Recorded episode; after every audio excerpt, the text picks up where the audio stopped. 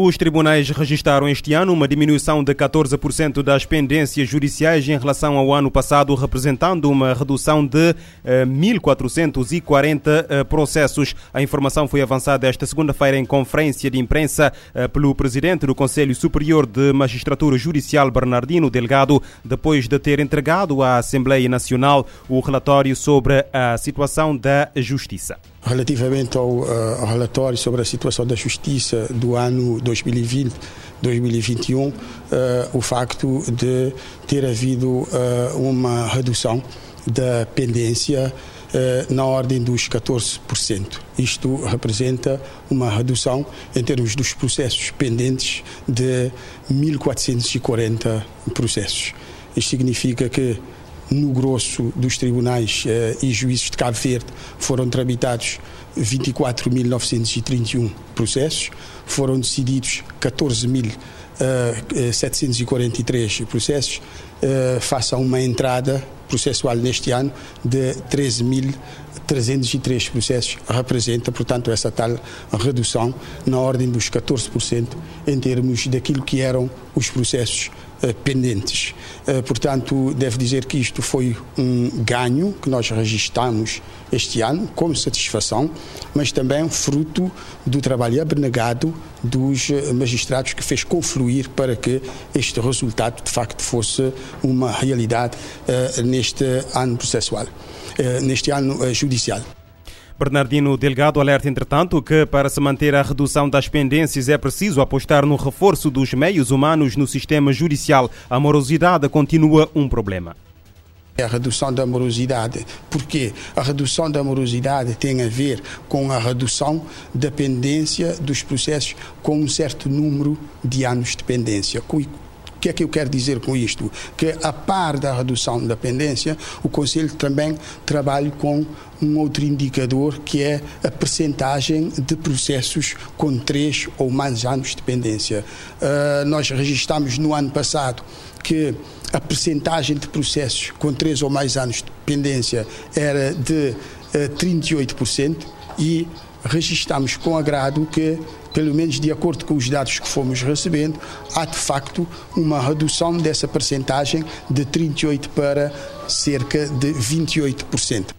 Dos processos entrados nos tribunais este ano, 54% são cíveis eh, e 46% crimes. Relativamente aos processos crimes, Bernardino Delgado uh, avança sem especificar os números que os chamados uh, comarcas de ingresso a mais entrada de ofensas corporais e crimes contra a honra. Já nas comarcas mais pequenas, predomina a entrada de furtos. Nas comarcas de São Vicente e Praia, por exemplo, há um forte registro de crimes patrimoniais. Entretanto, frisa no comarca, na comarca da Praia a maior registro anual de crimes de homicídio em relação às outras comarcas do país.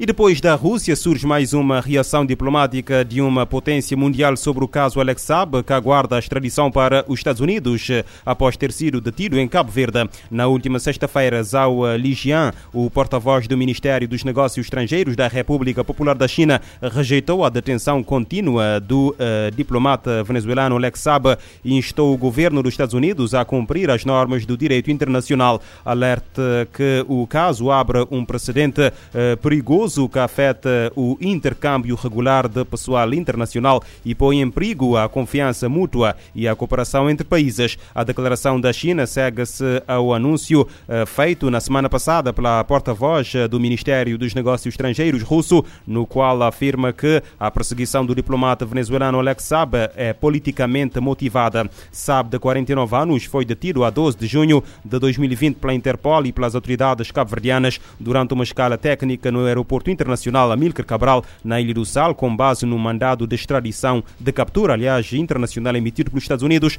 quando regressava de uma viagem ao Irão em representação da Venezuela, na qualidade de enviado especial e com passaporte diplomático. As autoridades cabo-verdianas já uh, decidiram pela extradição de Alex Saab para os Estados Unidos da América. Um estudante armado de uma caçadeira abriu fogo na manhã desta segunda-feira num dos edifícios da Universidade de uh, Perm, na cidade de Ural, no centro da Rússia. O ataque provocou a morte de pelo menos seis pessoas e mais de 20 feridos, segundo as autoridades. O atirador, um jovem de 18 anos, foi ferido durante a sua detenção e levado para o hospital. Mais detalhes com o jornalista José Miliazes, entrevistado pela RFI. Sabe-se que morreram oito pessoas, 28 estão feridas. Segundo a polícia afirma, o atirador foi ferido, mas está vivo. E a polícia, claro, que investiga a possibilidade dele ter cúmplice. Trata-se de um jovem de 18 anos, que estudava nessa mesma universidade e que, minutos antes de começar a atacar, preveniu pelas redes sociais professores e alunos da universidade para que não viessem para a universidade porque ele iria começar a matar. As razões que o levaram a isto, segundo ele, é que está farto da vida, diz que este mundo está completamente podre e de que ele irá causar dores a todo aquele que o trave no caminho dele. Isto é o que sabe concreto neste momento. Agora, as autoridades terão de avaliar o estado psicológico e psíquico do jovem para ver se ele não tinha problemas psiquiátricos e psíquicos. Em princípio, não deveria ter, porque a arma que ele portava era uma arma legal que ele tinha comprado, exatamente para cometer o crime. Daí que vamos ver como é que as autoridades vão explicar tudo isso. Em maio já tinha havido um caso semelhante que, aliás, tinha levado as autoridades a, a, a aplicar maiores restrições a, no acesso às armas. Como é que se pode explicar este fenómeno muito semelhante àquele que acontece, nomeadamente, nos Estados Unidos? Em maio, em Kazan, morreram sete pessoas e 23 ficaram feridas exatamente numa escola. Isso é uma questão interessante, porque na Rússia não é tão fácil legalmente comprar uma arma como nos Estados Unidos não é. Mas na Rússia existe um problema que é o problema do mercado negro de armas, onde aí é mais fácil adquirir uma arma. E a minha opinião de que estes fenómenos se multiplicam na Rússia, eles são cada vez mais frequentes e são muito ligados também à ação das redes sociais. De jovens que vivem nas redes sociais e que muitas vezes são influenciados por elas para cometer este tipo de crime. Este não foi o primeiro ataque do género na Rússia. No passado mês de maio, nove pessoas foram mortas a tiro por um adolescente numa escola da localidade de Kazan, na República Russa eh, do uh, Tartazistão. Em 2018, um estudante matou 20 pessoas numa universidade de uma região vizinha da eh, Crimeia. A quando do último ataque, há quatro meses, as autoridades russas decidiram introduzir novas restrições à idade mínima para aquisição de armas, tendo sido elevada de 18 para 21 anos, com exame médico reforçado. Em Portugal, pelo menos duas mulheres foram assassinadas por mês no primeiro semestre deste ano, segundo a União de Mulheres Alternativa e Resposta, que contabilizou 14 mortes, seis das quais em contexto de intimidade, de acordo com os dados divulgados na segunda-feira, que são preliminares entre janeiro e junho de 2021. A UMAR contabilizou através do Observatório de Mulheres Assassinadas 14 assassínios de mulheres, sendo que seis dessas mulheres foram vítimas de feminicídio nas relações de intimidade. Foram também registradas 27 tentativas de assassínios, eh, sendo que a União de Mulheres Alternativa e Resposta considera que 23 delas foram tentativas de feminicídios uh, em contexto da relação de intimidade. Os dados são resultado da recolha de notícias publicadas nos órgãos de comunicação social em uh, Portugal.